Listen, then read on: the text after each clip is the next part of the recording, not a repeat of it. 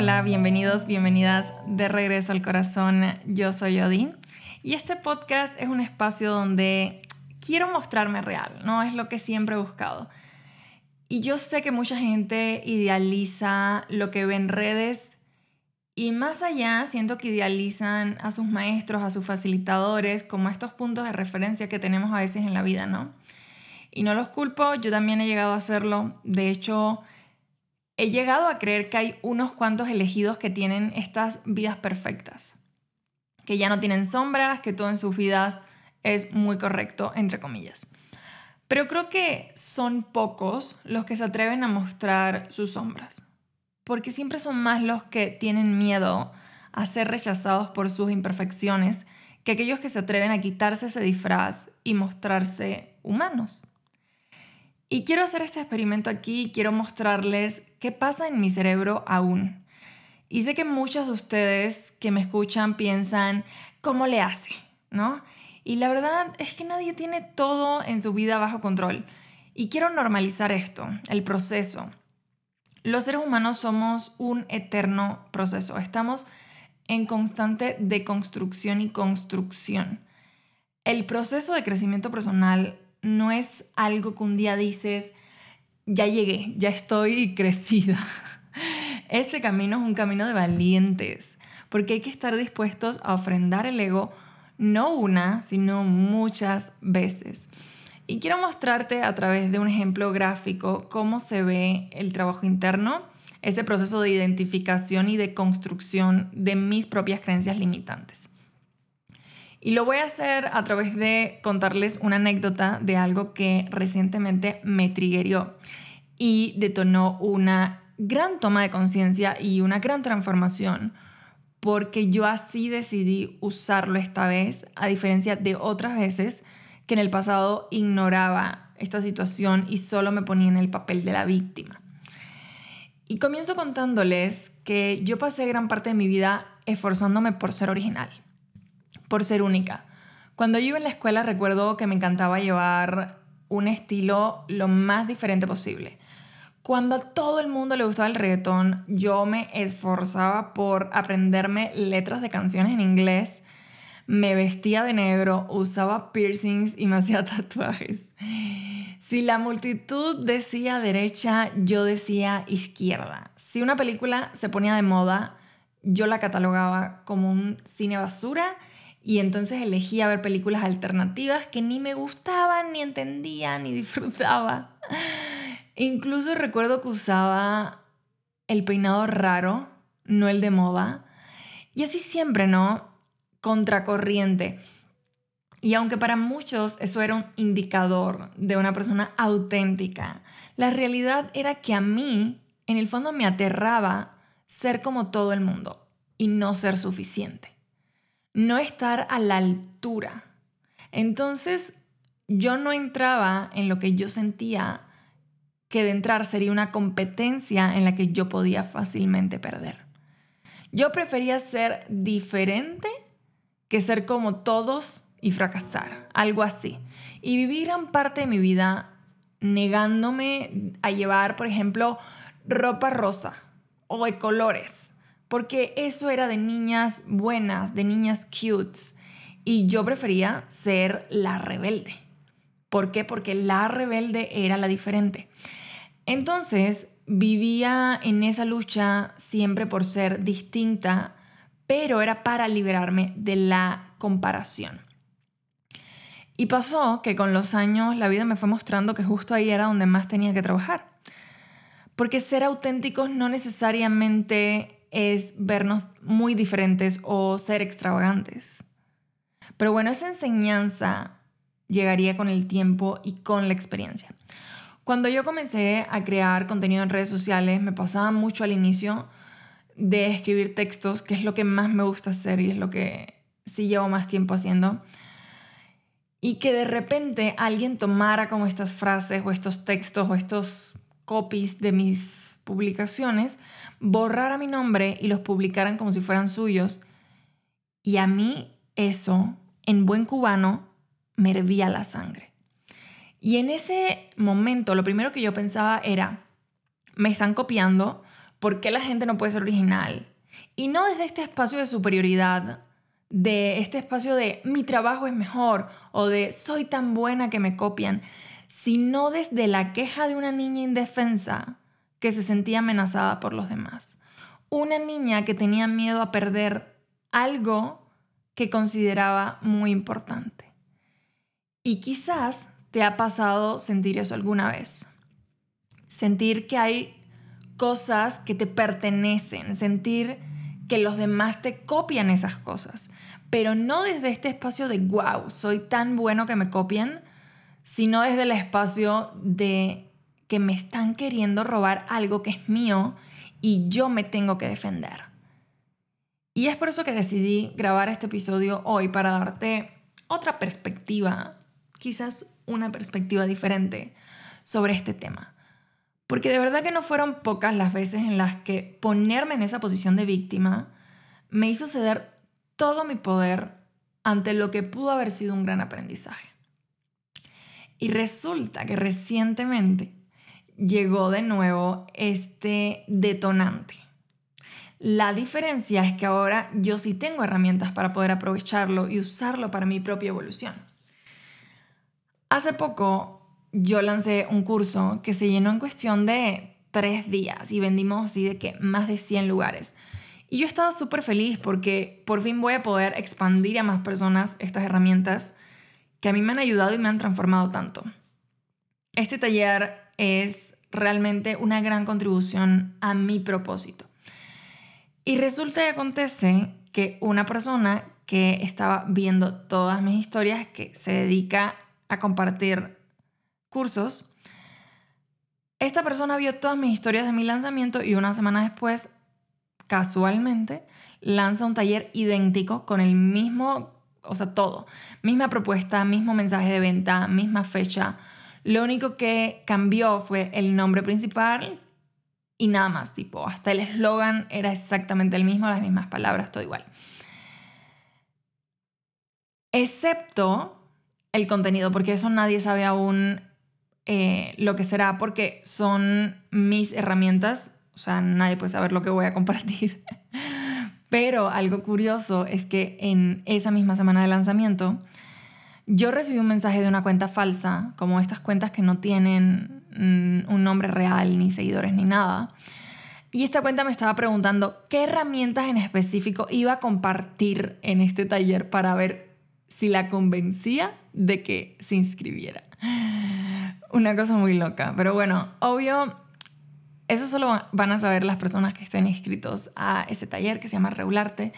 Pero bueno, obviamente cuando vi el mensaje supe dije como, wow, qué raro que, que alguien te pregunte como, dime exactamente qué herramientas y entonces decido si me inscribo o no. Muy raro. Pero bueno, cuando yo vi que esta persona lanza un taller idéntico, mi primera reacción fue entrar en este espacio de sentir que me copiaron. De qué poca. La gente no tiene ni tantita ética ni respeto por el trabajo de los demás. Pero gracias a Dios, las herramientas que tengo hoy en día sirven mucho en estos casos. Entonces, rápido, pero rápido, me di cuenta de lo que estaba pasando en mi cuerpo en ese momento. Y es que se había aprendido todo un sistema de defensa en mi cuerpo. O sea, tenía todas estas señales súper claras. Y cuando esto pasa, el cuerpo solo nos está comunicando que el estímulo externo está asociado a una experiencia del pasado en la que esta situación fue percibida o interpretada como una amenaza para nuestra seguridad o que intrínsecamente hay un programa que dicta que no estamos a salvo con este tipo de situaciones. En este caso hay varios análisis posibles que yo podría haber hecho a mi situación. Pero hay uno en especial que se me encendió como arbolito de Navidad en uno de los ejercicios que me puse a hacer y se relaciona con lo siguiente. Ahí les va. La frase más icónica de Tony Robbins es que la fuerza más poderosa de la naturaleza humana es nuestra necesidad de ser consistentes con la forma en la que nos definimos a nosotros mismos. O sea, identidad. Buscamos ser coherentes y consistentes con lo que creemos que somos. ¿Ok? Cualquier cosa que amenace la integridad de nuestra identidad puede ser percibido como una amenaza por nuestro cerebro. Entonces, si yo me identifico como alguien sumamente creativo y pongo todo de mí en crear algo y de repente alguien más usa mi trabajo con su nombre, por ejemplo, esta identidad de persona creativa original se ve amenazada y surgen muchísimos sistemas de pensamiento limitantes de forma incluso inconsciente. Por ejemplo, me van a quitar mi lugar, me van a quitar mis clientes, me van a quitar mi trabajo, me van a quitar mis ideas. Y si te das cuenta, todas son del tipo me van a quitar. ¿Y qué pasa si me quitan eso? Pues sucedería que mi bienestar esté en peligro. Todo esto sucede mientras no somos conscientes, mientras creemos que solo estamos enojados y defendiendo nuestra originalidad y nuestra creatividad. Ahora, la clave aquí, una vez yo entiendo lo que está pasando a nivel subconsciente, es que necesito preguntarme lo siguiente. ¿Es cierto esto? O sea, ¿son ciertas mis creencias? ¿Es cierto que me van a quitar mi lugar, que me van a quitar mis clientes, que me van a quitar mi trabajo, que me van a quitar mis ideas? Y la respuesta aquí, al menos para mí, es claramente no. Nadie puede quitarme mi lugar, ni mis clientes, ni mi trabajo y muchísimo menos mis ideas. Y es más, si alguien puede hacerlo, que lo haga. Porque de ser así, estaba ocupando un lugar que no era mío. Tenía clientes que no eran míos.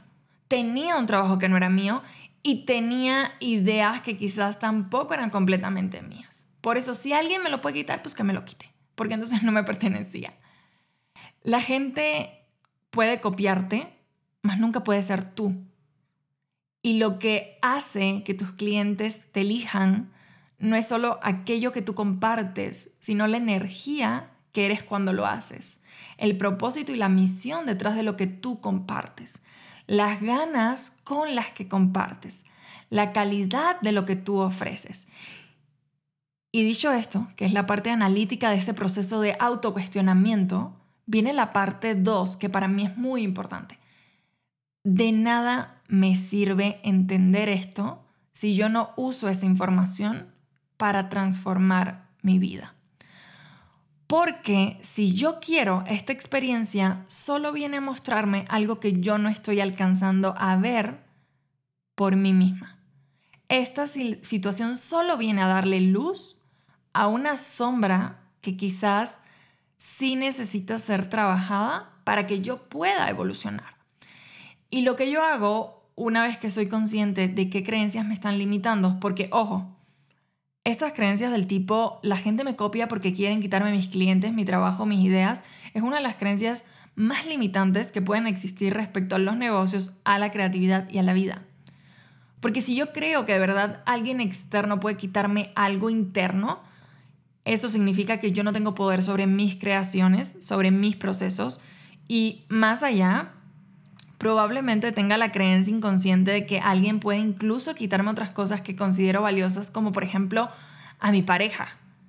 Y de aquí nos podríamos ir más profundo a un trabajo de autoestima, de percepción del valor personal, y se puede poner tan profundo y tan intenso como tú quieras que se ponga. Pero como les decía, después de todo este trabajo de autocuestionamiento y de reconocimiento de las creencias, es imprescindible bajar esa información al cuerpo, porque la respuesta automática se da desde el cuerpo físico. Entonces, podemos proceder a hacerle quizás EFT tapping a todo esto que acabamos de descubrir en este proceso de introspección. Y eso es lo que hago yo y eso es lo que yo le recomiendo siempre a mis alumnas hacer. Ya lo viste, ahora lleva ese entendimiento al cuerpo para que tu sistema nervioso se comience a regular a una nueva forma de respuesta. ¿Y quieres que te cuente qué pasó cuando le hice tapping a esta situación? Porque fue mágico. Pues pasó que pude ver el regalo escondido en esta experiencia. Porque déjame decirte que no solo me deshice de esas creencias de las cuales yo ni siquiera era consciente y que me estaban limitando, sino que también pude ver que esta situación en especial era la gasolina exacta que yo necesitaba para emprender un nuevo proceso creativo.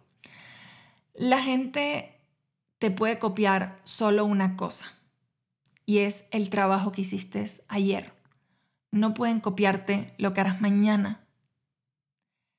Esta situación de repente se convirtió en una maravillosa oportunidad para sentarme a explorar una nueva creación.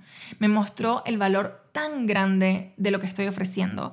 Me mostró que no solo estoy dando herramientas a mis alumnas, sino que estoy mostrándole a otros facilitadores de herramientas lo que es posible lograr si se lanzan, si sueltan el miedo, si se arriesgan. Estoy mostrándole las posibilidades a otras personas. Y eso es ser una contribución para el mundo. Y eso cumple con mi propósito en la Tierra. Creo que el regalo más grande que tenemos hoy es nuestra capacidad de ser conscientes. Entonces usemos esta capacidad para evolucionar, para hacer el trabajo de construcción. Todo sirve. Al final del día, cada experiencia que estás viviendo tiene un porqué más grande y puede ser usado en tu proceso. Para muchas personas es más fácil quejarse y solo repetir una y otra vez, me están copiando, todos me copian, yo soy una víctima. No puedes sentarte a abrir el regalo que esconde esa experiencia desde ese espacio. No te sientes de cierta forma por gusto. Nada es casualidad. Como te sientes no es casualidad. Todo tiene un propósito. Y un regalo escondido aunque tú no puedas verlo en el momento. También quiero aprovechar que estoy tocando este tema para compartirles algo que a mí alguien me compartió hace mucho tiempo.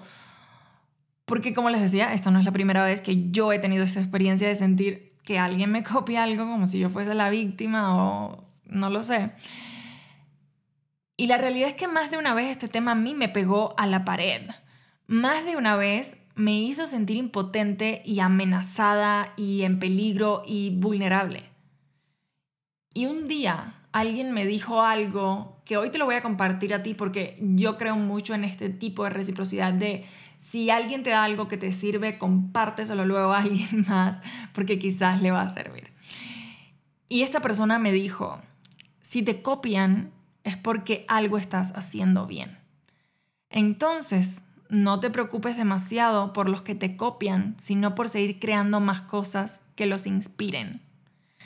Preocúpate si tu trabajo no está inspirando a otros creadores. Preocúpate si tu mensaje no los mueves. Pero si lo hace, da gracias. Agradece estar en el lugar del que está innovando y no aquel que quizás tiene un bloqueo creativo que le está impidiendo ser original y ser auténtico. Y antes de cerrar este episodio, solo quiero recordarte que la vida será lo que tú elijas que sea. Puedes elegir vivir una vida llena de queja, donde tú no tienes ningún control sobre lo que se te muestra, cómo y por qué se te presenta. O puedes simplemente decir, la vida es un campo de juego y puedes decidir que eso sea la vida.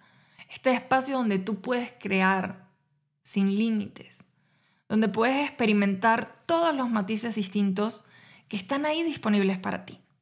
Ante cualquier situación que estés viviendo, siempre tienes dos opciones, ser la víctima o ser la creadora.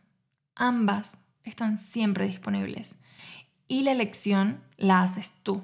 No la hace la suerte, no la hace el destino y mucho menos una mano mágica que juega a manipularte a su gusto desde el cielo. ¿Ok? La elección siempre la haces tú. La vida es una co-creación. Y tú decides que sea consciente o que no lo sea, que te ande arrastrando la vida. Espero te haya sido de contribución este tema. Eh, antes de cerrar, quiero anunciarles que voy a dar el último taller de introducción a EFT Tapping de este año. es prerequisito para tomar la formación de facilitadores de tapping que voy a empezar en enero. Si quieres unirte a este taller te voy a dejar el enlace aquí abajo en la descripción de este episodio.